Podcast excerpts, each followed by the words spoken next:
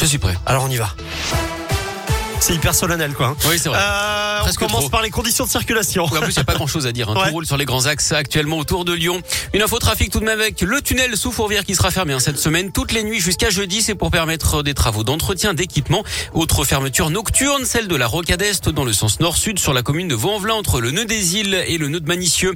À la une et face à la hausse du coût de l'énergie, Bruno Le Maire a indiqué ce matin qu'il restait du travail à faire pour mettre au point un chèque carburant. Le ministre de l'économie a ajouté qu'il préférait l'option d'un chèque plutôt qu'une baisse des taxes. Une baisse de 1 centime représente un demi-milliard d'euros en moins dans les caisses de l'État. La libération pour les écoliers de l'Ain et de la Drôme. Ce matin, 12 départements lèvent l'obligation du port du masque dans les écoles à partir d'aujourd'hui. En revanche, pour les enfants du Rhône et de l'Ardèche, il faudra encore attendre. Une découverte à Chamelais, dans le Rhône, c'est au nord de Lyon, dans la vallée de la Zergue. Un corps a été retrouvé ce week-end d'après le progrès. Il pourrait s'agir d'une femme d'une cinquantaine d'années disparue cet été. Plusieurs battues avaient été organisées entre Ternan et la Mure sur Azergue.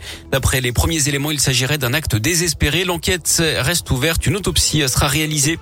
Il avait prêté une voiture à celui qui s'était filmé en roulant à 214 km heure sur le périphérique. Le procès du complice du chauffard était reporté vendredi d'après le progrès. Son avocate est en congé maternité. Il comparaîtra finalement le 14 décembre. Pour rappel, le chauffeur lui avait été copé de 26 mois de prison, dont 8 mois ferme. Et puis de nouveau rodéo hier place Bellecour et sur le périphérique. Les auteurs seraient ceux qui avaient déjà tourné un clip de rap entre février et juin dernier dans les rues du 8e arrondissement. Selon le progrès, il n'y a eu aucune interpellation.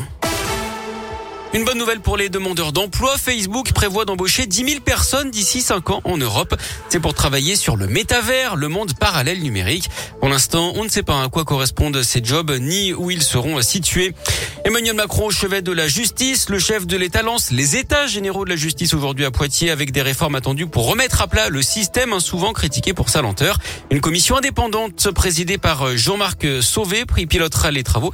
Il a carte blanche hein, d'après l'Élysée. Jean-Marc Sauvé, c'était le président de la commission d'enquête sur les abus sexuels sur mineurs dans l'église.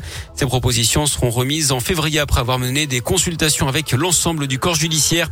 Et puis Jean-Marc Sauvé qui aura d'ailleurs sans doute aussi un œil hein, sur la rencontre aujourd'hui entre Jean Castex et le pape. Rendez-vous qui intervient donc après les révélations de pédocriminalité au sein de l'église catholique française. Le pape François avait fait de la lutte contre la pédophilie l'une de ses priorités pour son pontificat. Du sport et le week-end quasi parfait pour les clubs lyonnais avec en rugby hier soir la très grosse performance du Loup, vainqueur du leader, le stade toulousain 25 à 19 et qui conforte sa troisième place au classement.